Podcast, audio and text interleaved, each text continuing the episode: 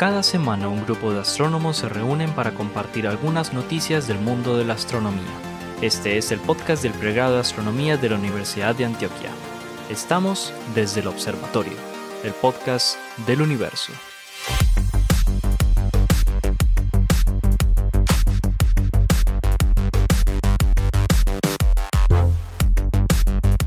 Hola a todos, bienvenidos a otro episodio de Desde el Observatorio, el podcast del universo. Con, usted, con, con, ustedes están aquí la profesora Adriana Araujo de la Universidad Sergio Arboleda en Bogotá, el profesor Esteban Silva, el profesor Pablo Cuarta, el profesor Germán Chaparro y quien les habla Jorge Zuluaga, profesores del Instituto de Física de la Universidad de Antioquia, pregrado de Astronomía. Hoy nos faltó Juan Carlos Muñoz, pero bueno, tiene, está en salida de campo. Algo así. Ah, ah, digamos eso. ¿Cómo van mis apreciados colegas? Muy bien. Todo chévere, todo chévere. Muy bien, muy bien. ay, oiga, pero venga, qué tristeza que Juan no esté hoy, hombre, con esta noticia que le traigo. Porque la... la noticia tuya. Claro. él escucha, él, él va a escuchar el programa. Sí, puf. Ay, si decimos alguna burrada, no regañar la próxima vez.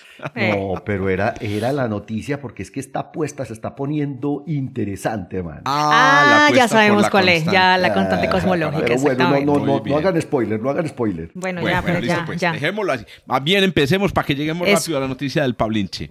Don Germán, cuente a ver pues con qué nos va a sorprender hoy. Bueno, eh, a mí me gusta mucho cierto tipo de noticias que tienen que ver con, con eventos eh, o transitorios o, relacionados con, con, eventos de alta energía eh, que ocurren en unas estrellas muy particulares, unos objetos muy particulares que se llaman los magnetar. Entonces mi noticia tiene que ver con eso. es la detección de rayos X polarizados de un magnetar que es una, da una evidencia muy, muy buena sobre un efecto predicho por la física hace bastante rato. Y ahorita, ahorita voy a dejar que ustedes vayan pensando a ver cuál, cuál es ese efecto o con qué tendrá que ver ese efecto. El caso es que es un artículo eh, de un equipo muy grande liderado por eh, eh, un investigador de apellido Taberna de la del INAF de Padua, en Italia, y es esencialmente la primera detección de emisión polarizada de rayos X, de rayos X que vienen polarizados de un magnetar, que es una estrella de neutrones muy magnetizada.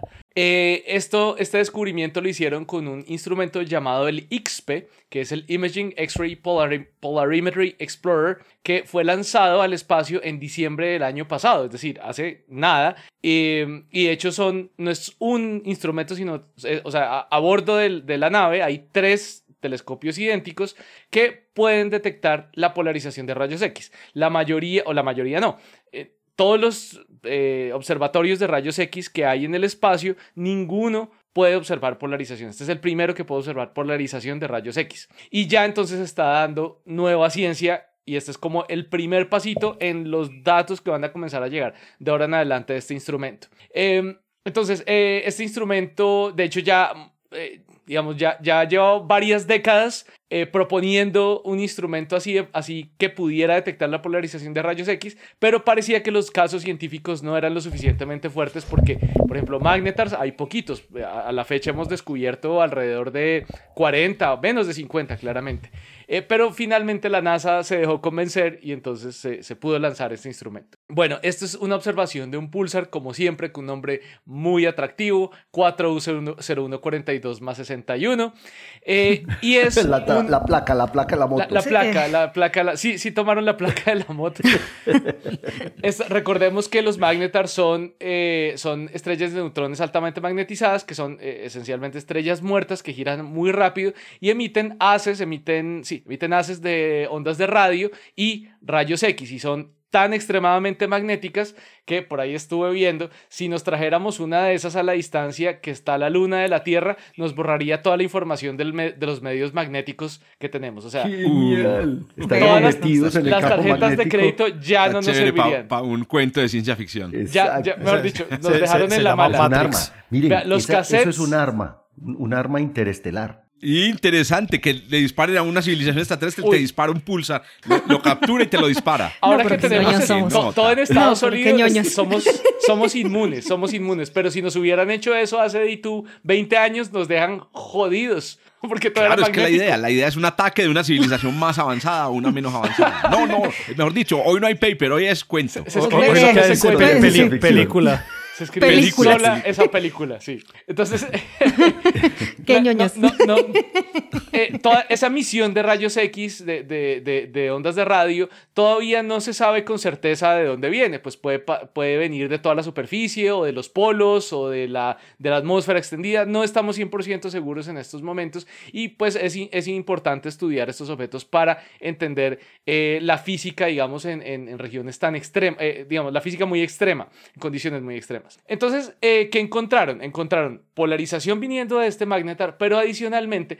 encontraron que dependiendo de la energía de los rayos X, tenía diferentes polarizaciones en un efecto que se puede, que digamos normalmente lo asociaríamos con un efecto óptico, con, de materiales ópticos, que se llama la birrefringencia. ¿La qué? ¿La qué? Birrefringencia se llama. Birrefringencia. Como, los materiales birrefringentes, claro. sí, oh. hay unos cristales de calcita. Hay, hay, materiales ópticos pues, que son birrefringentes que producen... Que, que desvían, la luz, desvían la luz en diferentes ángulos dependiendo eh, de... Sí, pero principalmente es un tema de la polarización, que luz con diferente polarización eh, viaja a diferentes velocidades dentro del medio, es decir, se propaga más fácilmente eh, si tiene... En una cierta, dirección. En cierta dirección si viene polarizada. Pero esto es un efecto que conocemos en, en cristales. Entonces, ¿qué creen que puede estar causando esto en, en, en, una estrella en, la estrella de neutrones, la superficie de la estrella. Pero pues no, no es cristalina, las, estrellas de neutrones. Pero es un cristal de neutrones. Pero es un material, es un material con una cierta,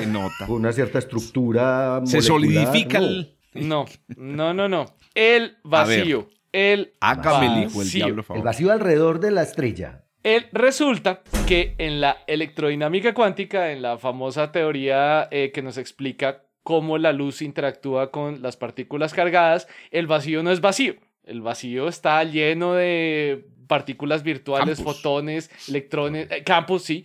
Y efectivamente, si el vacío se magnetiza muchísimo, entonces puede comportarse como un material birrefringente. Eso es un efecto que predijo Heisenberg hace eh, como 90 años, no sé exactamente cuánto, pero a mediados de los años 30. Entonces, el vacío se puede comportar como un cristal birrefringente según la predicción de la electrodinámica cuántica. O sea que en esta región, estos son los campos magnéticos más intensos del universo. Claro, es, es, es por la intensidad del campo magnético. Claro, entonces esto no se nota, o bueno, se nota mucho menos en otros pulsares, pero en estos en particular, en los magnetars, es particularmente notorio. Entonces, esta es la evidencia más fuerte de una implicación teórica de hace 90 años de, teorías eh, cuánticas sobre la, luz y la materia que eh, cada vez más están siendo corroboradas. O sea, estamos observando eh, un laboratorio, pero ni que no podemos soñar tener aquí en la Tierra hacer esas pruebas de la electrodinámica cuántica. Y como lo decía Feynman, la electrodinámica cuántica es la teoría que más palo ha aguantado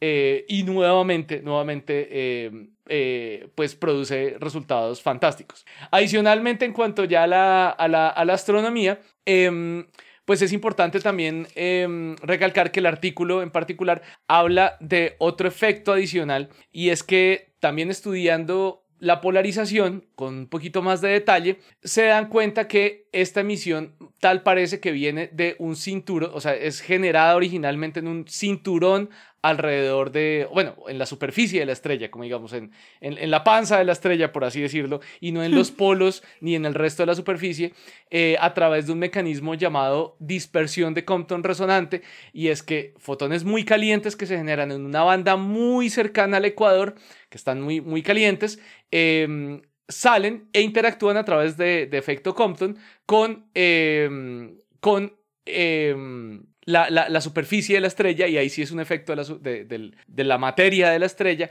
Y entonces eso genera que, que, los, em, los fotones lleguen a energías mucho más altas de lo que se esperaría. Y por eso entonces recibimos rayos X de estas estrellas también, de estas estrellas muertas también. Entonces, pues esto comienza a, desde el tema astrofísico, comienza como a develar un poco el secreto de cómo de pronto adquieren estas estrellas su campo magnético. Todavía estamos un poquito lejos de eso, entonces tal vez este, este este instrumento nos va a ayudar en los próximos 10, 20 años a entender cómo generamos esos campos magnéticos tan berracos. Eh, no sabemos. Puede que los hereden de la estrella, puede que Mm, se generen a través de un mecanismo de superconductividad en el interior de la estrella de neutrones. Es la hora que no sabemos, pero esto es un, un pasito hacia entender estos objetos tan exóticos y tan extremos, pero que nos dicen cosas muy fundamentales sobre, el, sobre la física y sobre el universo un poquito mejor.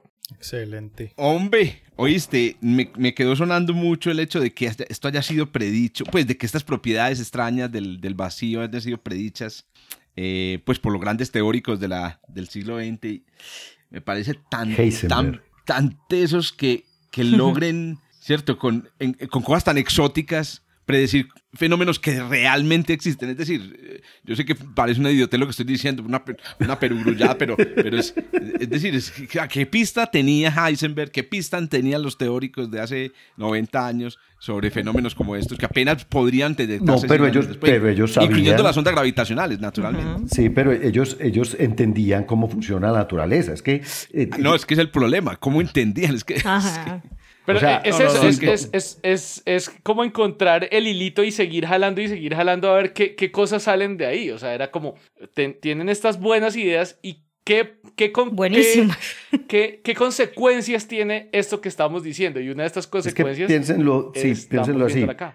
Imagínense a Heisenberg pensando en un vacío ultramagnetizado. Entonces él decía, si el vacío se ultramagnetiza, va a producir polarización en radiación X. ¡Pum! Y 90 años después el bendito Magnetar lo produce. ¡Qué cosa tan Tremendo. Eso es muy bacano. Y, eso y eso lleva a uno a preguntarse por los teóricos y las teóricas que hoy están teorizando cosas absolutamente locas. A ver, voy a citar un ejemplo, pues que puede que me, que me equivoque. Yo no soy. No, pues, no, no traigas a Vilo Por ejemplo, la, la, hipótesis del. De esta, esta, hipótesis de la. Mm, eh, ¿cómo se llama esto? Eh, ¿Cómo se llaman estas imágenes que se forman con interferencia óptica? Eso, la ah, hipótesis holográfica, La idea de que todo lo que ocurre en el interior del, agujero negro en realidad está proyectada sobre el horizonte. Se llama la. Este, ¿Cómo es que se llama esto? La ADSF. ADS, ADS Anti-De Conformal Field Theory. Es una, es, una dualidad, una, una, una teoría que tiene su dual. Entonces, eso es, eso es mucho de, teoría de cuerdas. Hay unos efectos raros que solamente se observan en el horizonte de eventos de los agujeros negros que apenas estamos empezando a fotografiar los alrededores. Exacto. Entonces me imagino en 90 años nosotros Pero eso observaciones incluso, ya. Incluso está teorizado en los libros de teoría de cuerdas. O sea, en teoría de cuerdas hablan ah, tranquilamente de, efectos cuánticos de gravedad, así como si pues existiera la cosa, digamos. ¿no? Necesitamos un Pablo, ¿usted cuánto telescopio en la luna ya para verificar eso. Edad? Eso, eso, eso. a mí no, me apoyo, a, apoyo la moción.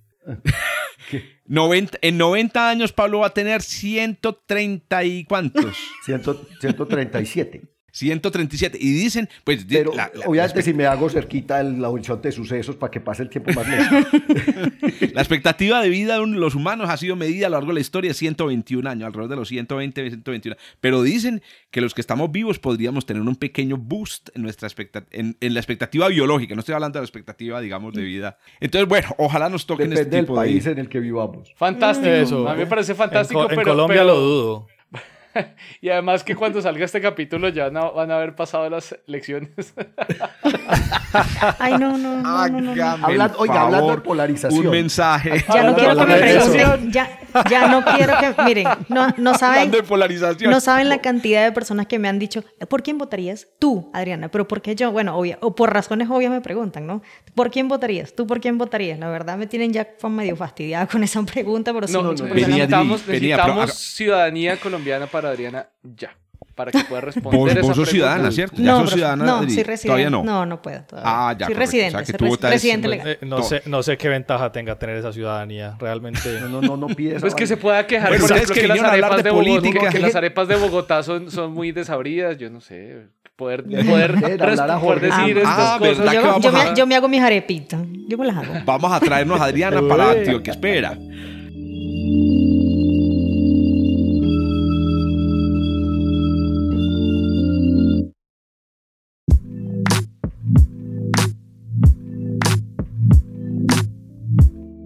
Bueno, continuemos hablando entonces de eh, cosas A ver, hombre, ¿cómo es decirles? cosas loquitas. Bueno, acabamos de ver una cosita, una cosa loca que se volvió en realidad una observación, entonces maravilloso. Ahora vamos a hablar de una cosa loca que todavía, que es de esas cosas teóricas que todavía están pendientes de, comprobarse, digamos, observacionalmente. Bueno, me refiero eh, a un famoso problema que existe en astrobiología que se conoce como la pregunta de Fermi también mal llamada por ahí la paradoja, de Fermi.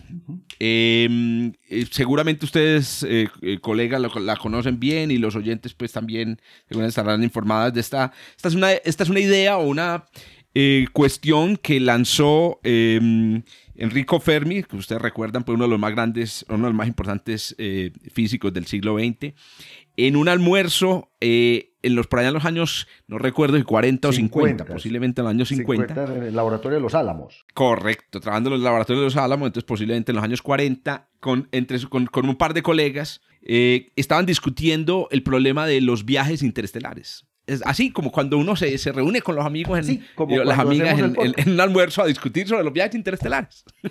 ¿Cómo así? Entonces, ¿de qué hablan ustedes? por ahora, por estos días de las elecciones. Bueno.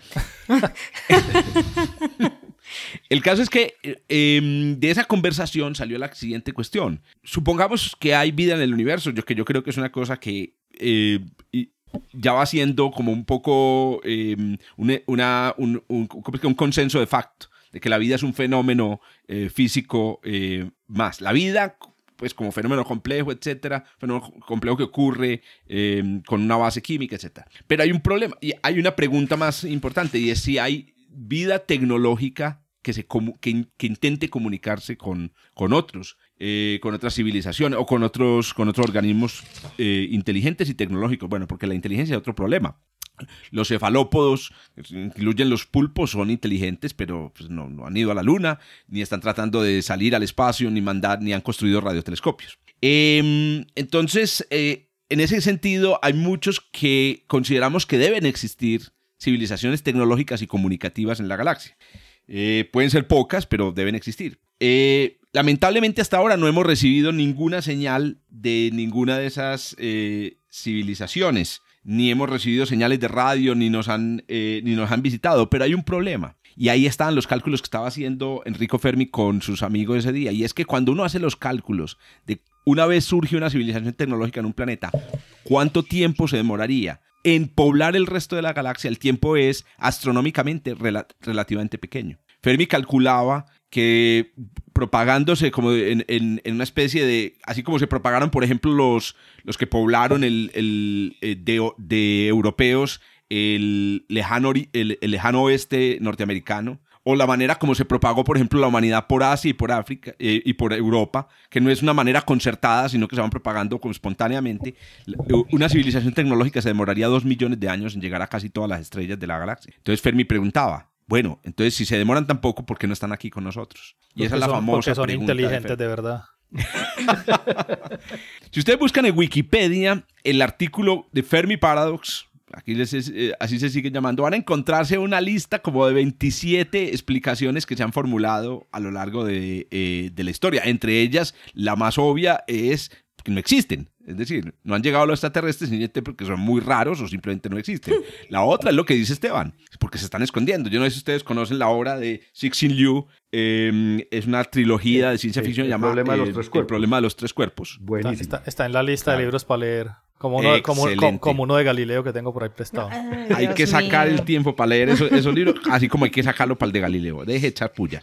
Bueno, el caso es que la puya. el segundo libro de esa, de esa trilogía se llama El Bosque Oscuro trata una de las, de, las otras hipótesis, la hipótesis de que, eh, que acaba de mencionar eh, jocosamente Esteban, y es que los extraterrestres tratan de no hacer mucha bulla ni de hacerse, de, darse a conocer, porque hay otros que pueden estar en una función medio depredadora, buscando planetas que puedan servirles. Bueno, pues acaba de surgir, y esta es la noticia que les traía, una nueva explicación.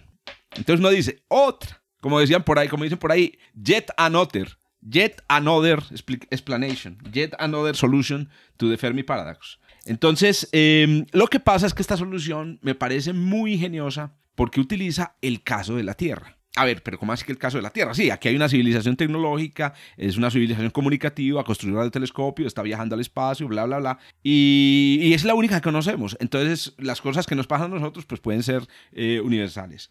Pero además, no solamente utiliza el caso de nosotros, porque claro, utilizando el caso de nosotros es que también hemos pensado en el hecho de que podrían estar escondiéndose, podrían no querer comunicarse con civilizaciones menos avanzadas, etc. Utiliza el caso de nosotros en, en, en el sentido de ver el ejemplo de lo que está pasando en este momento con la crisis ambiental. ¿En qué sentido? Resulta que ellos proponen que existe eh, una cosa que se conoce como, a ver, ¿ustedes cómo, lo, cómo se llama? Esto es un, síndrome que le ocurre a la gente em, en el trabajo, que se llama el burnout. Ah, el burnout, sí. El como agotamiento. agotamiento. Agotamiento. Agotamiento, exactamente. Me mamé. Sí. Me mamé. Hay una cosa que se llama, que, un fenómeno que ellos, que ellos introducen, que está, está, digamos, más o menos bien modelado, que se conoce como el agotamiento asintótico de una civilización. Y la idea básica es muy sencilla. La idea es que nosotros tenemos, no, todas las civilizaciones tecnológicas, me refiero en el, en el universo, tienen em, unas necesidades energéticas para cubrir pues todas sus demandas eh, tecnológicas y tienen eh, mecanismos de creación de innovación, incluyendo innovar en las fuentes de energía. Y cuando una civilización crece, las dos cosas van creciendo, ¿cierto? Entonces, claro, usted eh, introduce, por ejemplo, vehículos vehículos a motor, vehículos que, se, que, tienen, que tienen motor. Y, entonces usted tiene que introducir innovación en, las fuentes de energía para poder... Entre más vehículos a motor, pues más innovación, ¿cierto? Después introduce iluminación en todo el planeta, entonces tiene que inventarse maneras de producir electricidad, etc. Bueno, entonces, ¿qué pasa? ¿Qué es el asymptotic, el, el, el burnout o el agotamiento asintótico? Es una situación en la cual el ritmo al cual crece nuestras necesidades energéticas es muchísimo más rápido que el ritmo al que crece la innovación. Y eso se está observando actualmente en el planeta. Miren lo que sucede. Cada vez necesitamos más energía, pero somos menos creativos para encontrar fuentes de energía alternativas. O estamos básicamente, incluso las tenemos, tenemos las ideas de cuáles son las fuentes alternativas, pero no las usamos. Entonces lo que dicen estos autores, que em, eh, son eh, Michael Wong y Stuart Bartlett, es que eh, las civilizaciones podrían entrar en un proceso de eh, agotamiento asintótico y esencialmente desaparecer, extinguirse. Y entonces uno diría, pues claro, listo, entonces ¿qué sucede? Esta solución muy parecida a lo que nos habíamos planteado Carl Sagan. Las civilizaciones llegan, eh, digamos, alcanzan un estado de evolución muy grande y, se, y se aniquilan. Familiar. Claro, y se aniquilan. No, Inclusive eh, con Carl Sagan se hablaba era de la, adolescencia tecnológica. Todas las sociedades llegan a la adolescencia tecnológica, bombas nucleares y se aniquilan. Pero este no es una aniquilación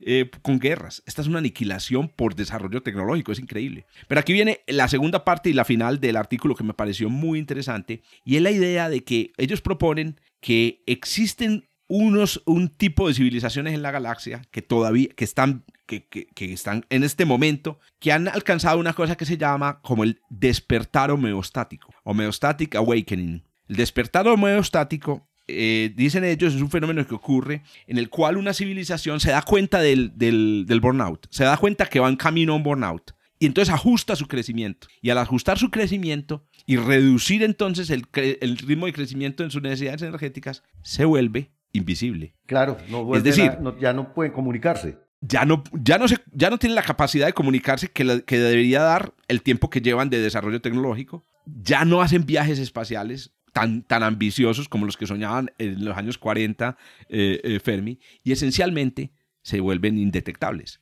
Entonces dicen los autores que esto puede... Entonces miren qué pasa. Ellos resuelven el problema de dos maneras. Entonces, una, civilizaciones que colapsan por, por sus necesidades energéticas, que es lo que nos está pasando a nosotros. Y la otra, civilizaciones que no colapsan, pero se vuelven indetectables. Los dos fenómenos explicarían por qué no hemos entrado en contacto con, las primeras, eh, con la primera civilización em, eh, extraterrestre. Una cosa muy interesante, ya con eso termino, de esta reflexión es que como un, un, algún, un, paper que había traído aquí hace unos, unos episodios, que era el, paper de la inteligencia planetaria. Este tipo de papers de astrobiología a mí me encanta, me parecen muy chéveres, porque son, pues son papers teóricos, son locuras, son locuras, entre comillas locuras.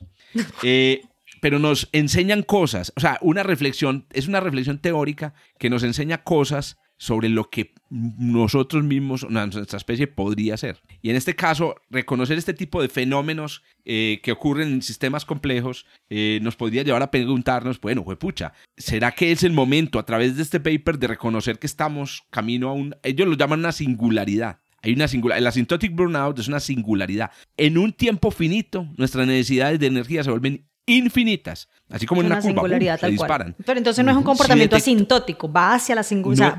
es, una singularidad, es una, asíntota vertical. Ah, ok, ok, ok. Es una asíntota vertical. Okay. Si nosotros con este paper podemos despertar, o papers relacionados, por ejemplo, follow-up de esta, de esta idea, podemos despertar y decir, lo que vamos es hacia, una, hacia un burnout, podríamos hacer la transición a un homeostatic awakening. Y por ejemplo, y esto fue una cosa que, sobre algo que escribí hace poquito en, un, en, una, en una columna, en un, en un portal en el que escribo de, en el medio ambiente, y por ejemplo, dejar de pendejear pensando que el crecimiento tecnológico es ilimitado y que vamos a llegar a las estrellas y que vamos a convertirnos en una, en una sociedad interestelar y que vamos a tener bases en Marte. Y en la Luna. Dejemos, voy a, decir, voy a utilizar la expresión eh, colombiana, dejemos de chimbiar, dejemos de chimbiar, que por ahí vamos al colapso.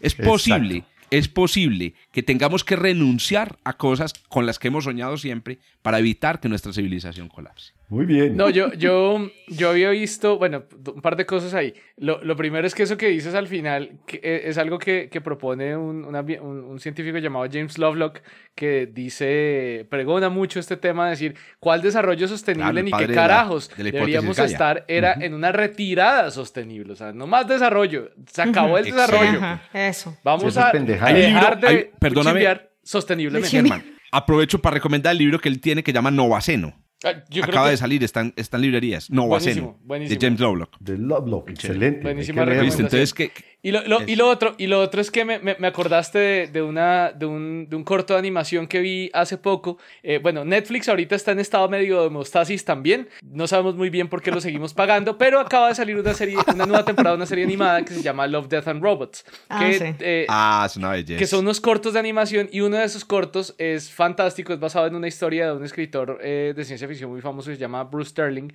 Eh, y habla un poco, me, recordaste esa, esa, esa, idea, porque es una, es una, no es una civilización, es, es, más bien una entidad viva que se compone de muchas diferentes eh, especies totalmente distintas, evolucionadas en diferentes circunstancias. Eh, y pareciera ser como completamente neutra, estúpida, o sea, sin inteligencia, pero eh, de vez en cuando cuando la intentan, cuando, cuando la humanidad llega a intentar extraer como información de ahí, entonces desarrolla inteligencia durante un tiempo corto eh, como, una, como, una, como digamos, un mecanismo de defensa y le habla a la humanidad y le dice, vea, la humanidad, eh, la inteligencia es una maldición. La inteligencia solo la sacamos cuando hace falta para repeler enemigos, pero de resto lo único que asegura la supervivencia de la vida es no inteligencia, no jodan, no jodan con eso. Y de esa manera hemos, hemos sobrevivido durante no sé cuántos miles de millones de años y ustedes como humanidad van a vivir 100 años más. 100 años más. Les digo, dada una buena idea en astrobiología, sobre todo en estos temas, ya en la ciencia ficción está, está, escrita, ¿cierto? La diferencia es, claro, cuando uno ya lo convierte en un paper y hay revisión por pares, etcétera. Entonces, excelente. A mí me acuerdo Sterling, Sterling es el autor. De la, de la película, eh, bueno, porque yo no leí el libro de, de Duna, que, Germán, eh, o no me acuerdo, fue Pablo, nos explicaba que, que Duna es, una es, un, es un estado evolucionado en el cual ya pasaron por la guerra tecnológica y tuvieron que renunciar a toda la tecnología y es el punto y es el punto donde arranca la película. La, la, yihad se llama esa guerra contra las máquinas. Contra las ¿Cómo se llama? Es, post, eh, Duna es postguerra. Pero miren, es una guerra santa contra las máquinas y la inteligencia artificial. Otra, otra cosa con la que tenemos que dar de chimbiar es con esa idea de los, de los grados de civilización de Kardashev que nosotros estamos en punto 7 y tenemos que llegar a 3 pues para tener toda la energía de la galaxia a nuestra disposición. Eso es absolutamente antropocéntrico y, ego, y ególatra. No, no, dejemos la pendejada. No, ya hay unas nuevas clasificaciones, Pablo, muy interesantes que están reemplazando y están diciendo que Kardashev ya, no, eso ya era... Ah, eso, o sea, ya pasó de moda también. Un, sueño sesentero, sí, ya pasó la Kardashev.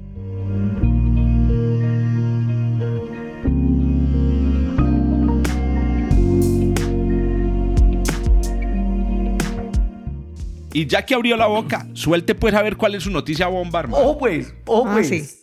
¿Cómo van las apuestas? A ver. Ah, sí. A ver. a mí me olvidó.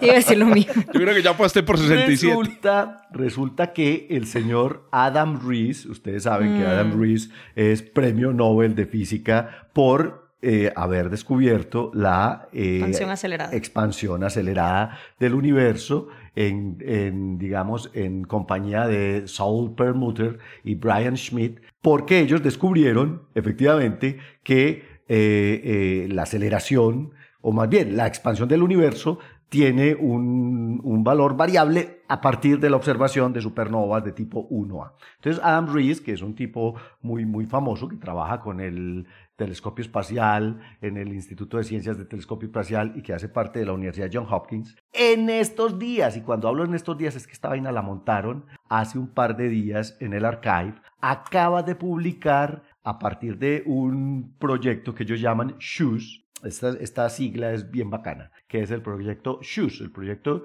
SHOES sencillamente significa Supernova and HO, que es el valor de la, del parámetro de La, la, la, O no es una O, sino una la O, la O es un cero, exacto. Supernova and H0 for the equation of state of dark energy. Ellos lo que están pues, tratando. pero decirle O tampoco está mal, porque O.5 o, es, es, también se, eh, se acostumbra para el cero. Sí. Entonces, el, el proyecto SHOES acaba de publicar, ojo pues, el último valor calculado de la constante Tírelo pues. de Hubble. O el parámetro de Hubble. Suéltelo pues, suéltelo, suéltelo, suéltelo. Nos fuimos hasta 73 kilómetros por segundo por megaparsec. Ojo pues, 73 kilómetros por segundo por megaparsec. ¿Y esta gente qué hizo? Como los han fregado tanto, porque los resultados de Planck, de la observación de la radiación cósmica de fondo, eh, han dado un valor para el HO o el H0 de 67 kilómetros por segundo por megaparsec, esta gente dijo, no, no, venga a ver, ¿será que tenemos un problema con la calibración de las candelas estándar? ¿Será que es que estamos midiendo mal esta vaina? Sí. Pues, póngame atención, cogieron 42 supernovas de tipo 1A en 37 galaxias, digamos, del universo cercano. Y además de esto, le mezclaron todas las cefeidas que ustedes puedan ver en esas benditas galaxias con el telescopio espacial. Y entonces pusieron el telescopio y, tomaron los datos de los últimos 40 años de supernovas, de cefeidas y de otros parámetros, como por ejemplo el, lo que se llama el TRGB, que es el Tip Red Giant Branch, que también les da un, parámetro, digamos, de, de... Bajito. De foto... Eh, acabo de, de, fotometría de las galaxias que les permite calibrar la distancia a la galaxia. Pues hermano, le metieron, como decimos aquí, todos los gallos a este, a este bendito cálculo y dijeron, deje pendejear. Esa vaina vale 73 kilómetros por segundo por megaparsec. Y lo acaban de publicar, de hecho en una, en una edición especial del Astrophysical Journal, eh, está en el archive, pero ahí están. Y además se reunieron otra vez un montón de duros del asunto, pues eso no fue solo eh, eh Rees, sino Wellon Yuan de la John Hopkins University, el doctor Lucas Macri de Texas University, el doctor Stefano Casertano del Instituto del Telescopio Espacial y el doctor Dan Skolnick de la Universidad de Duke. Esto pues hicieron toda la estadística del mundo y mezclaron los valores calculados con cada una de las candelas estándar, volvieron a recalibrar las distancias a partir de cefeidas y bueno, ahí está, nuevo valor para el parámetro de Hubble, 73 kilómetros por segundo por megaparsec, más o menos uno. El error es de un kilómetro por segundo por megaparsec, pero además es lo que les dice, eh, lo que están diciendo, mire, esta vaina la calculamos también que el error es de uno en un millón. O sea, ustedes no me pueden venir a decir que es que estamos metiendo la pata, le metimos toda la astrofísica que conocemos, le metimos toda la estadística que conocemos y esa vaina vale 73 kilómetros por segundo por megaparsec. Ahí está. ¿Hasta qué Z? Hasta, no, ¿cuál, es el, cuál es el, punto el objeto? Punto 011 Z, es, es, es aquí. Es el valor. Es aquí al lado. Sí. Medimos, ya está perfecto. Sí. Medimos el valor de la, del parámetro de Hubble en el universo local. En el universo local. Yo creería, muchachos, que por ahí va la cosa, ¿no? Sí. El, que nos va a tocar admitir nos va a tocar admitir que hay una medida en el universo local, una medida en el universo temprano. Sí, o sea, que, la medida entonces, yo que no es tan fácil. Pues. asumimos, asumimos que Jorge perdió la apuesta. 67, 67. Pero Al contrario, asumimos que todos nos quedamos con nuestra platica. Eh. Sí, más bien los dos, los, dos, los dos tienen razón. No, lo que ellos están planteando es, no, venga, es que el problema sigue. Entonces, ¿qué es lo que pasa? ¿Qué es el lo que problema sigue. ¿Qué es lo que está midiendo Planck? que no es capaz de ver esos, ese 5 sigma de diferencia que hay, es que de 67 a 73, 67.8 es lo que está midiendo Planck actualmente, ese, ese 5 sigma de diferencia que hay con la medida en la radiación cósmica de fondo, incluso lo que están diciendo es, espere, póngase otra vez a revisar el periodo de inflación, por ejemplo, póngase otra vez a revisar qué fue lo que pasó con el universo pre-recombinación. De hecho, están diciendo, ¿será que nos está haciendo falta otro campo escalar en, la, en, la, en el periodo? que hemos traído varias noticias con pre-recombinación. Exacto. Juan habló de eso casualmente hace poco. Mm. Juan habló de eso hace poco casualmente. Sí, sí, exacto. Yo creo que la apuesta nos toca es modificarla. sí, tiene que estar Juanca. ¿Se resuelve la, la, tensión o la tensión es un fenómeno cosmológico? O sea, la tensión podría ser cosmológica. Yo creo está Juancho. Ah, pues que Juancho. Es que a los oyentes, a los que nos están escuchando aquí. Nosotros, sí lo podemos ver. y por allá al fondo, por allá al fondo se ve Juan Carlos, Juan, Carlos Muñoz que al, fondo, al fondo se ve una mancha negra oscura. Ay, no. Pero miren, yo sí creo, yo sí creo que lo que vamos a tener que revisar en términos de la cosmología teórica es qué pasó antes de la recombinación o si tal vez, eh, no sé, el periodo inflacionario le falta alguna arandelita por ahí, porque aquí lo que están diciendo es, hay varias ideas propuestas para resolver esta tensión del parámetro de Hubble, que incluye, por ejemplo, un campo escalar de energía oscura antes de recombinación, e esta variación posiblemente del, campo de energía oscura, que tal vez no sea una constante cosmológica, sino una quinta esencia que sea variable, etcétera, etcétera. Pero lo, Sí, pero yo diría que lo que no hay que hacer es dejar seguir, seguir pendejeando con las medidas locales. No, vale. quiero decir, quiero, yo sé, por ejemplo, yo sé que JWST, porque creo recordado en los documentales cuando lanzaron el JWST, hablaron los, el equipo, los, los equipos que van a hacer medidas con JWST de la constante del parámetro de Hubble yo digo, van a seguir midiendo en el universo. Bueno, mentiras que no, es interesante porque el JWST nos va a llevar hasta Z10. Va, a poder, va a poder medir cosas lejos. Exacto. Entonces, tal vez lo que vamos a ver es eso. Lo que va a hacer de pronto el JWST es que va a encontrar un valor intermedio. 67, 70. La, la, 67. 70. Una media. Pero, pero sí, yo creo que el problema. Hagamos una apuesta, hagamos una apuesta. Pues, por lo menos, por el valor que va a medir JWST. Sin joder, sí va a ayudar a calibrar mejor otros métodos intermedios como el, el Tolly Fisher y el eh, Faber Jackson que son bastante claro. Claro, porque vamos a tener mejores observaciones de galaxias lejanas. Entonces, claro, y el Tully Fisher y el, y el Jackson, el Barrett Jackson es... Venga, otra, otra cosa, y para que pasemos a la, a la, siguiente noticia, y es la idea de que en el siglo XIX, a finales del siglo XIX, principios del XX, existía una cosa que llamaban las dos nubes, las, las, las nubes oscuras que se cernían sobre el horizonte de la física. ¿Se acuerdan de esa historia? Sí. en una conferencia de Lord Kelvin. Eh, la, la, Hubble tension parece, se parece mucho a eso. Así como la, el éter, el éter, el éter de Esteban. ¿Cierto? no, pero en este caso es la Hubble. Tal vez la Hubble tension nos está mostrando la, una ventana. No, y que hay un problema. hay un problema con. Hay un, hay, un, hay un, problema real con los modelos cosmológicos. Incluso esta gente propone, vea, hay que volver a revisar eh, la métrica de la relatividad general de, de Friedman Rosen Walker. Ellos dicen, mire, esta medida es tan bien hecha, pues es que no me friegue, que el, el, el, problema obviamente de la observación de Planck y Lambda CDM necesita revisarse. Hay que ah, revisar el modelo. Yo, yo, ante, ante, ese tipo de, ejercicios que es muy parecido en ejercicio a la noticia que yo traigo hoy, esto es muy claro. El universo ya es el ejercicio hecho y nosotros construimos modelos que lo explican. se joden los modelos y revisen. El universo no se va a joder, así de sencillo. El universo sigue expandiéndose Exacto. ya, no, sigue haciendo lo que quiere. estamos Exacto, o estamos midiendo mal, o estamos generando malos modelos, pero el universo le importamos tres pepinos, nosotros lo que queremos es entenderlo y ya. Entonces, o no, tenemos, de acuerdo? o no tenemos las herramientas justamente, las herramientas justamente para poder describirlo, simplemente. Somos, somos de esas civilizaciones que nos tenemos que echar para atrás porque no, fuimos, no somos suficientemente inteligentes y dejemos hasta ahí. También puede darse que hay que admitir que hay unos modelos mejores que otros. Que yo creo que es lo que deberíamos decir. Ya, ya, los modelos del universo local están bien. No, pero eso. Pero es que el problema es eso, eso, ¿no? Está, está, bien. Lo que pasa es que puede que lleguemos hasta un nivel de precisión donde estemos tranquilos con lo que hay ahí.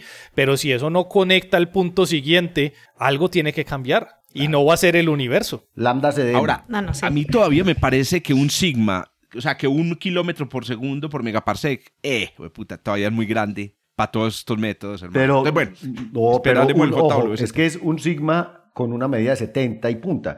Antes los errores eran de 5 sigma, pero además la diferencia importante es con lo que mide Planck en la radiación cósmica de fondo. No, claro, pero no, no, no, está bien. Lo que digo es que a mí me parece que un sigma, o sea, que un kilómetro por segundo corresponde a un sigma, eso es demasiado grande. O sea, yo creo que todavía es demasiado grande. Pero bueno, no soy. No, pero eso ahí se ve en los premio Nobel para decir. Pues ahí, ahí, ahí está. Pues, o sea, si, si ves eh, a, los oyentes que nunca van a poder vernos porque estamos en, en, en una videollamada, les comentamos, estamos viendo una gráfica del paper. eso, donde, donde claramente, o sea, se ve que la diferencia es de un kilómetro por segundo respecto a los datos. Pero si se, si se fija uno bien, realmente son unos cinco o seis datos los que realmente se apartan de, del valor. O sea, la mayoría de los valores, la mayoría de los valores están realmente. Pero... Sí, claro, por eso, pero los outliers no son mayoría, es lo que quiero decir. O sea, muchos valores uno puede cerrar mucho ese valor. JWST nos va a ayudar, por ejemplo, con esto, por ejemplo, con Cefeitas. Bueno, whatever. El caso es que esperamos a que JWST estreche esta ventana y joda a los cosmólogos y a Juan Carlos Muñoz porque no vino. Bueno.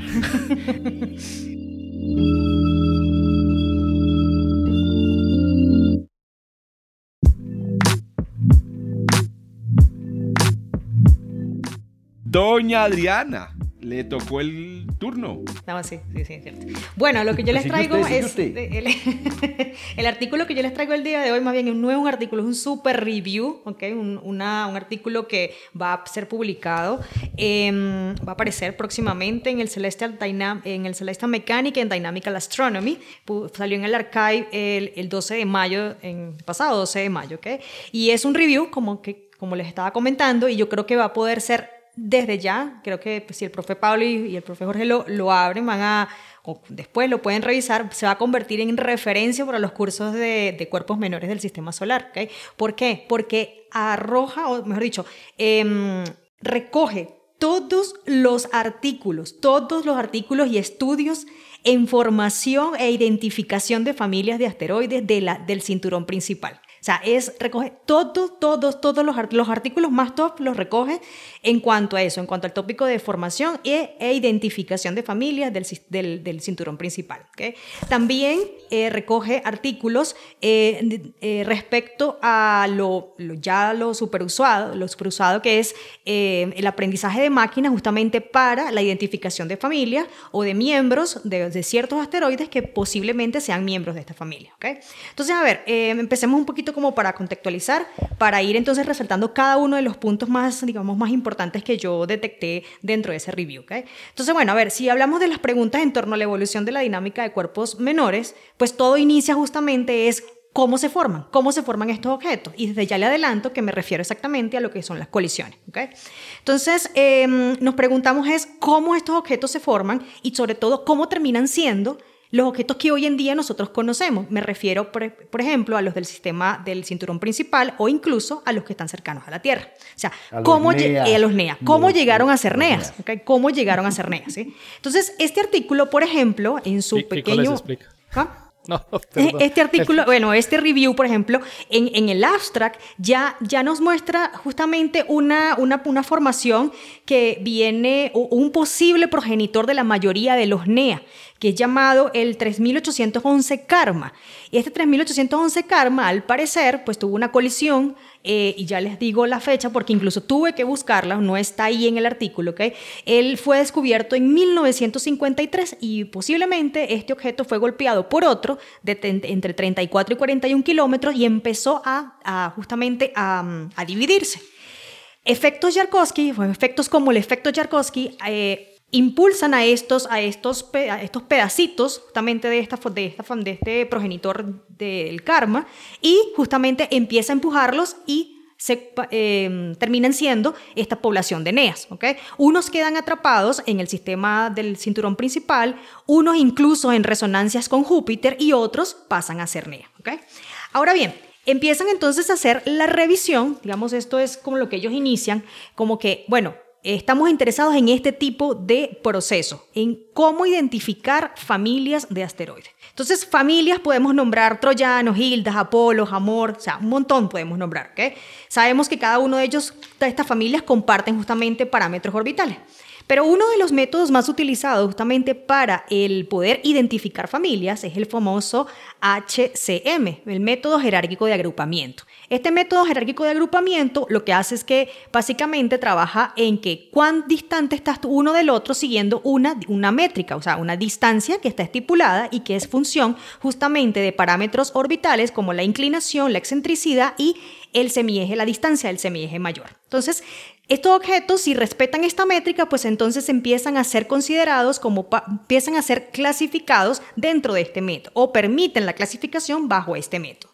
¿Qué ocurre? Que este método, ¿verdad? Les cuentan estos, mm, estos investigadores que son, por cierto, no lo mencioné, qué pena, estos investigadores son de la del Departamento eh, de Astronomía de la Facultad de Matemática de la Universidad de Belgrado, eh, de la República Checa, otro, y del Instituto Massachusetts. ¿okay? Entonces, estos investigadores dicen que este método, que el método HCM, pues resulta que funciona muy bien si, si ellos consideran poblaciones pequeñas de asteroides ¿okay? dentro del cinturón principal. Entonces, dentro de estos reviews, ellos citan varios artículos. Entre ellos, hay uno que dice, bueno, entonces, olvidémonos, por ejemplo, de cómo clasificar estas familias o cómo identificar a los miembros de esta familia que persigan o que sigan esta métrica. Dividamos simplemente al cinturón de asteroides en dos grandes partes, en dos grandes eh, sectores. Aquellos que son los, los tipo S, que son los rocosos, los stony, y aquellos que son carbonáceos. Entonces, dividamos el cinturón principal en dos grandes grupos.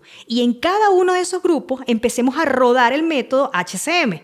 De esa manera empiezan a descubrir pequeñas subfamilias dentro de la familia de los carbonáceos. De, esa, de así encontraron una familia que casualmente ayer le comentaba al profesor Pablo que se llama la familia Tamara. Yo esa nunca la había oído mencionar, la familia Tamara. Es una familia carbonácea. muchas muy, Esta la descubrieron de esa manera, haciendo una un subestudio de los propios carbonáceos. Entonces, repito, como para ir haciendo un, un, digamos, un resumen de lo primero que ellos hacen como un gran estudio.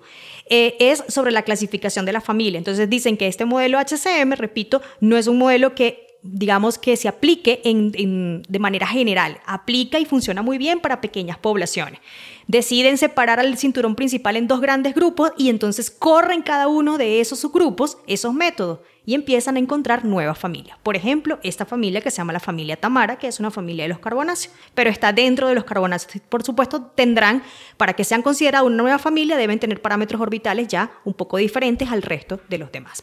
Ahora, aquí viene lo interesante y es el hecho, o otro punto interesante del review, es justamente es, bueno, ¿y ahora cómo vamos nosotros a clasificar las familias, pero utilizando Machine Learning? Entonces, eh, también este, estos investigadores destacan a un artículo eh, de un trabajo de un investigador de la Universidad de Paraíba, del Valle de Paraíba, de apellido Carrubá, y destaca este, en particular ese, ese artículo. Dice que, em, mira, con respecto al aprendizaje de máquinas, ¿okay? destacan, por supuesto, varios trabajos, en particular este, pero ellos dicen, bueno, lo siguiente, em, para nosotros tener un buen, un, proceso óptimo de las máquinas y sobre todo un proceso óptimo de la respuesta de la clasificación para obtener justamente eh, quiénes son los miembros de cierta familia, utilicemos entonces el algoritmo de Machine Learning de clasificación que vayas a utilizar, pero solo con utilizando inclinaciones altas, o sea, del, del, parámetro orbital de la inclinación que sean eh, inclinaciones de números altos, o sea, de parámetros altos. De esa manera, em, usted va de altas inclinaciones en las regiones del cinturón principal. De esa manera, uno utiliza, uno refina uno de los parámetros dentro del, del aprendizaje de máquina y Así fue que empezaron ellos a obtener mejores respuestas para el proceso de clasificación o de identificación de las familias. Entonces, eh, me parece súper chévere este, este review porque digamos que es mucho más extenso, hay muchas más, por ejemplo, hablan también sobre la importancia de, de poder identificar objetos con suficiente, con suficiente porcentaje de agua, justamente para responder es cómo es la distribución de agua dentro del, del cinturón principal. Entonces, eso también es otro punto interesante dentro del review porque también hay varios artículos que abordan este tema cuáles son, cómo, cómo identificamos a los objetos dentro del cinturón principal con el suficiente contenido de agua para dar respuesta justamente al cómo está distribuida la agua en el cinturón principal. Entonces, me parece chévere el review porque pues es como tener un solo, digamos, un solo material donde podamos nosotros buscar todo este tipo de información, sabiendo la importancia que tiene el cómo perseguir a estos, digamos, cómo seguirle el rastro de formación desde el progenitor, de, siguiendo al proceso justamente, por ejemplo, de disrupción o de, o de, colisión abrupta hasta lo que conocemos hoy en día, que son realmente lo que estamos observando, ¿no? Entonces, como seguirle la pista con este tipo de método o estos artículos, em, seguirle la pista a estos progenitores. ¿sí? Entonces, me gusta porque pues, uno puede entenderlos, exactamente, entenderlos un poco pero, mejor. Pero, Adri, a ver, como para allá para la casa, danos una conclusión como para allá para la casa. Porque es que es un review, o sea, un review es una cosa gigantesca. De, de sacarnos, un, una cosita así un libro. La pepita. Bueno, a ver, eh, lo primero que diría es que eh, tenemos, tenemos que, para el aprendizaje de máquinas, por ejemplo, que está siendo muy utilizado, eh, tenemos que tener ciertos parámetros ya estipulados. Por ejemplo, esto, tener fijar la inclinación de, con alta inclinación dentro de, lo, dentro de la población del, del, del del cinturón principal. O sea, es un parámetro que debe ser considerado según los artículos, de manera de que el aprendizaje de máquina sea óptimo para justamente poder tener una buena identificación de los, de los miembros de cierta familia. Entonces, ¿cómo seguir? Y para los que no hacemos clasificación por, por, aprendizaje de máquina, ¿qué otra cosa así como chévere?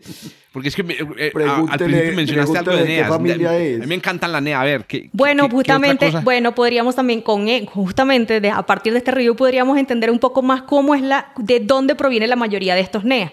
Y uno de ellos es justamente esta familia Karma. Karma. Karma.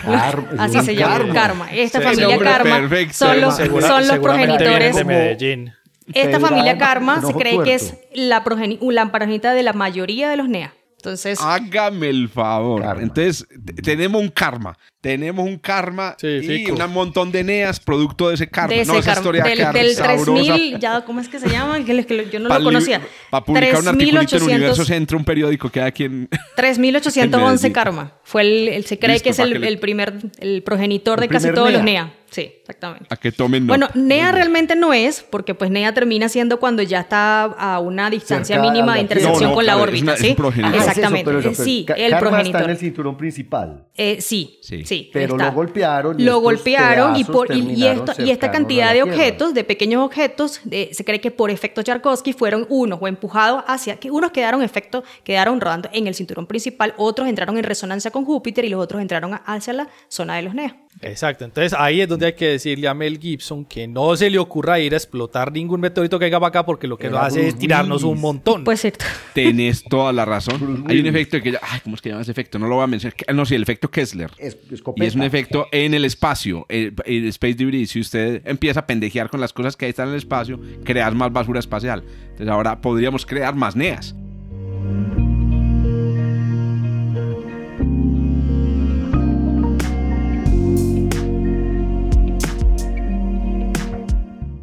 Don Esteban, ya que abrió la boca, hermano, termine este, este programa a ver si. No, la, noticia es muy sencilla. La, mía es muy sencilla porque no era un review. Pero, pero tiene, tiene, que ver con.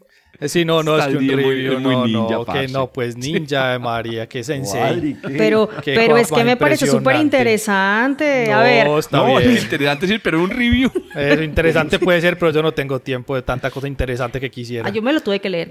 Bueno, no me lo leí todo, es en serio. Tuve que leerme, pero sí leí la parte de los machine learning y de la, de la formación. Qué karma. Qué karma de artículo. Qué karma. No, nada, este artículo tiene que, como, eso es verdad. Eh, eh, este tiene que ver como un poquitico con lo que está ahorita eh, hablando Pablo y que lo mencioné en su momento y es, imagínense la situación. Ustedes tienen las mejores observaciones posibles de un fenómeno y tienen las mejores simulaciones posibles de un fenómeno. Y los resultados de la una no cuadran con las otras. ¿Qué carajos hacen? Cambio las observaciones.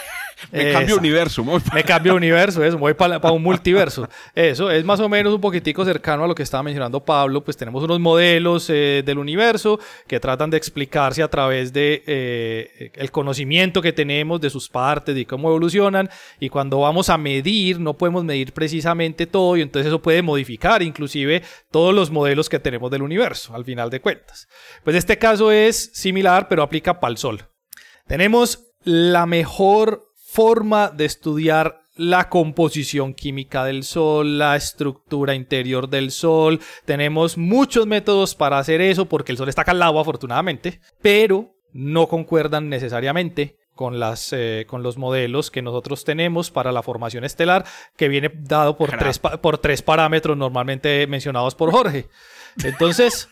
Cuando, cuando llegamos a esa situación. dolió eso. Cuando, llegamos a esa situación, eh, hay un fenómeno, o había, porque lo resuelve esta noticia, este, este artículo, que se llamaba la crisis de la química del Sol. Y era que los modelos de la estructura interna del Sol no eran capaces de reproducir las observaciones que tenemos del Sol. Las observaciones que tenemos del Sol muestran que existe eh, un, valor mayor de los metales que hay en el Sol respecto a lo que podía predecirse desde el punto de vista del modelamiento del interior solar.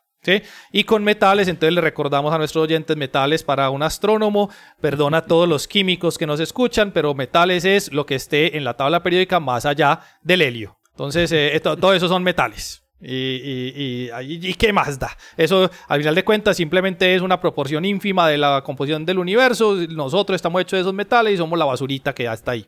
Estos investigadores eh, lo que hicieron fue, no podemos hacer nada con las observaciones, las observaciones son increíblemente buenas. O sea, estas observaciones incluían heliosismología para poder estudiar el interior del Sol. La heliosismología es eh, lo mismo que hacemos en la Tierra con la, para el estudio de los terremotos, para entender el, cómo está estructurada la Tierra hacia adentro pues eso lo podemos hacer en el Sol. Y es prácticamente de las pocas estrellas donde podemos hacer ese tipo de estudios. Pero no podemos poner un sismógrafo en el Sol, entonces ¿cómo se hace? No podemos poner un sismógrafo en el Sol, pero podemos poner objetos que miran la superficie del Sol y son capaces de detectar. el Sol como sismógrafo. Y escuchar. O usar el Sol como sismógrafo. Eso, y podemos ver las variaciones en diferentes regiones del Sol, de tal manera que podemos analizarlo con las técnicas sismológicas que utilizamos en la Tierra. ¿sí?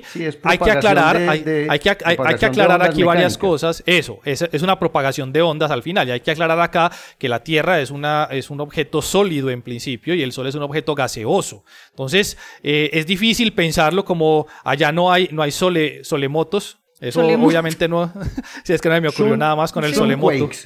son quakes, eso. Sí, eso, los, los, los, los, estrella, los estrella motos. Heliomotos. Este o heliomotos. No, heliomotos. heliomotos. ¿Cómo va a sonar más bonito el solemoto, me? en fin, nosotros podemos estudiarlo y a través de ver cómo esas ondas se propagaron hasta la superficie, somos capaces de estudiar hacia el interior como lo hacemos con los terremotos, como lo hicimos en Marte, en la noticia que nos estaba contando Pablo unos podcasts atrás. Los martemotos, exacto, que ya hay un sismógrafo allá y fue capaz de estudiar la estructura, porque fue capaz de detectarlo. Bueno, con el Sol eh, somos capaces de hacer lo mismo. Y hubo necesidad de replantear y colocar parámetros nuevos o sea, ya no son tres, son cinco, en, las, en los modelos de la estructura estelar para poder dar cuenta de lo ocurrido en esta crisis de la química del Sol. Lo que hicieron en los modelos fue propagar y estudiar y trazar el comportamiento de los metales desde el interior del Sol hasta la superficie para poderlos llevar a comparar con las observaciones. No, no solamente. Como dos o tres parámetros más. Eh, dos, dos, dos. no solamente. extra. No solamente tuvieron que modificar los, eh, los modelos eh, de, estructura estelar para poder hacer las simulaciones, sino que fueron capaces de reproducir con la más alta precisión, ahora sí, las, las, observaciones de las abundancias químicas de elementos tan importantes como el silicio, el oxígeno y el neón, que son muy característicos en la atmósfera del Sol. La conclusión con esto es, que es una conclusión que ya les voy a decir por qué eh, me, interesó, me interesó tanto la noticia, es la proporción de los metales en el Sol es 26% mayor a lo que creíamos. ¿Sí? Exactamente. mineralogía solar. Exactamente. Pero ¿cómo así? Espérate, ¿y el espectro qué? O sea, estamos hablando del interior. Estamos hablando del interior. Eso. Y eso compara con lo exterior. Eso, pero, pero ojo con esto. un espectro. Pero ojo con esto. Es que modificar en alguna fracción la composición química del Sol tiene repercusiones cosmológicas ah, claro, porque es la composición de la nube original y del medio interestelar. Y, del Big Bang y de cuánto el hidrógeno correcto, en el universo. Correcto. Yo estoy esperando para hacerle follow-up a esta noticia porque modificar la composición del Sol repercute en lo que ustedes quieran imaginarse en la cosmología es como cuando uno coge la casa y cambia, cambia un, un tomacorriente o cambia una tubería y después ya no le jale agua por allá en una... Es un sistema, es un sistema frágil, es un sistema frágil que usted no puede tocar una cosa porque ya. Claro. Hmm. Nuestras unidades de medida se basan en el Sol en lo que nosotros conocemos del Sol. y de hecho. La metalicidad estelar del universo. Exacto. Entonces, me pareció muy interesante esta noticia, primero porque yo la había sacado, yo la, eh, la, encontré eh, a principios de esta semana, no la había leído. Y el martes estaba en el curso que yo dicto, que es de estelar, en la primera clase, y les decía, ojo, que en el momento en que cambie la composición del Sol, cambia la cosmología. Y a sorpresa, eso era lo que decía la noticia. Entonces ahora eh, tenemos que empezar a ver qué es lo que va a pasar cuando modifiquemos un parámetro solar tan importante como la metalicidad. porque todo lo medimos en unidades solares. Bueno, aquí, aquí hemos dicho varias veces, a cambiar la clase, ¿no? Lo hemos dicho varias veces. yo les confieso que yo me he vuelto mejor profesor después de que empecé este podcast. Sí, es de verdad. me siento más actualizado. esto, lo hemos dicho varias veces también. Esto, esto es el mejor ejercicio justamente para mantenerse actualizado justamente de la lectura de artículos, etcétera, etcétera. Revisión de bibliografía, etcétera. Entonces, ahí les dejo la noticia. Estamos a punto de ver cambios en la, en la cosmología. Vení, pero entonces el, título de la noticia decía resuelto el problema. claro, lo resolvieron y dañaron los otros. Ah, no, resolvieron el problema que se llama la crisis de ah, la química del Sol. Ese fue el que ah. resolvieron. Ese ya quedó listo. Quiere decir, ya los modelos sí están de acuerdo con las observaciones. Y la consecuencia es, se incrementa en un 26% el valor de la metalicidad del Sol. O sea, pasamos de .017 a .02 algo. Sí, 0.025. 0.225, perdón. Es un montón. Pero Pablo, es, que Pablo, eh, Usted, muchacho. de nuevo, sin modificar la, parte espectral, porque el espectro está claro que es 0.17 y pico. Hmm. Pero es que eso, es la parte de afuera, sí, pero es que esa es la parte de afuera. La parte de afuera no se modifica, es la, es la metalicidad interior del Sol. Sí, ¿Y hay algún mecanismo físico de desenriquecimiento, de, que explique ese enriquecimiento? No que lo mencione ahí en el paper. No, no, pero es que no. no, no, no, pero espérate, no es que haya un mecanismo de enriquecimiento en general, o sea, esto es... Por eso no, no, está bien, pero no es que no es que no conociéramos un enriquecimiento, es que habíamos hecho mal los pronósticos. No habíamos medido bien la metalicidad O sea, no, era, no, es, no, es, no es que los modelos estuvieran eh, teniendo faltas en, eh, en, la producción, sino que estaban cuantificando mal la cantidad. Pero lo que yo pregunto es lo siguiente, Esteban, para, para, poder enseñar de aquí en adelante cuando me pregunte. la metalicidad, o sea, la cantidad de, de metales que yo veo en la atmósfera solar toda la vida, yo he dicho como profesor, es la misma de ahí para adentro. Claro, hay un, hay un gradiente ah, hacia el centro donde hay una producción de helio, etcétera. Pero sin contar el helio ni el hidrógeno, yo decía, es la misma en todas partes. No, no, no. Pero lo que vos estás diciendo es, en la atmósfera es una, y a medida que voy entrando... Es otra es otra. Sí, sí. Entonces, ¿qué, debió haber pasado? Un fenómeno de enriquecimiento de metales en el interior. Como sucede en la Tierra, vos vas entrando y cada vez vas encontrando más hierro, más hierro. Y mm. entonces, no, y además hay decaimiento y cosas de esas en la Tierra. eso sí, yo no, yo no creo que vayas a encontrar más, sino que el haber hecho un modelo que sea capaz de dar cuenta de ese más refleja el espectro que estás viendo afuera. Yo lo, que, yo lo que estoy entendiendo, Teban, y me corregís, es estábamos midiendo mal la metalicidad solar. Puede sí, ser. correcto. Eso es. Sí, es que el, reflejo, el reflejo eh, que es el espectro, es, es un reflejo en la superficie. Y realmente lo que nosotros alcanzamos a ver adentro es nada. O sea, nada. Nosotros no tenemos ni idea de lo que pasa adentro prácticamente del Sol. Habíamos hecho un montón de modelos, teníamos modelos de estructura estelar que vienen de la conexión. O sea, es que esto viene de la conexión de las ecuaciones eh, desarrolladas por Saha en los años 20 del siglo pasado, donde logró conectar, donde logró conectar la composición química del Sol con esas líneas espectrales y la termodinámica interna. ¿sí? Entonces, construimos modelos alrededor de eso que son capaces de dar cuenta o que eran capaces de dar cuenta de una manera lo suficientemente buena, pero no la que veíamos en la estrella que mejor podemos estudiar. Hubo que modificar los modelos, que seguramente va a ser lo que va a pasar con la cosmología en el caso de Pablo. Va a tocar modificar los modelos para poder llegar a explicar las observaciones. Eso es siempre la consecuencia de esto. Siempre toca es modificar los modelos. Ahora, entonces, el problema con eso es eh, casos como el que explicaba eh, eh, Germán o fue Jorge, no me acuerdo. Bueno, en el que, ah, no, sí, era Germán, que es hay modelos que dicen cosas que nunca hemos observado. Ese era Germán. Y decía, es que esto se predijo hace 90 años. Lo que pasa es que no lo habíamos visto. Las ondas gravitacionales las produjo Einstein, las eh, pronosticó Einstein. Lo que pasa es que no las hemos visto. No, acá tenemos observaciones y son muy bien tomadas y son revisadas y verificadas y recontraverificadas. ¿Qué pasó? El modelo no dio cuenta de ello. Entonces, tenemos que replantearnos constantemente los modelos y eso es lo bonito de la ciencia en ese caso. Nosotros no tenemos algo definitivo todavía. La ciencia se está replanteando constantemente para poder dar una mejor explicación siempre del fenómeno. Y eventualmente llegaremos a unas explicaciones bastante sofisticadas y coherentes y sencillas, que eso es lo más importante, porque no estamos esperando que el universo sea tan complicado como nos lo imaginamos. En este caso, lo que tocó fue pensarse o repensarse las ecuaciones de estructura estelar de tal manera que pudiéramos modificarlas con esos dos parámetros extra para poder llevar las simulaciones para poder dar cuenta de la observación del Sol. Ah. Entonces, como quien dice, la frase no hay nada nuevo bajo el sol ya no es cierto. Ya no es cierto porque todavía hay cosas. Eso, todo lo nuevo está dentro del sol. sol.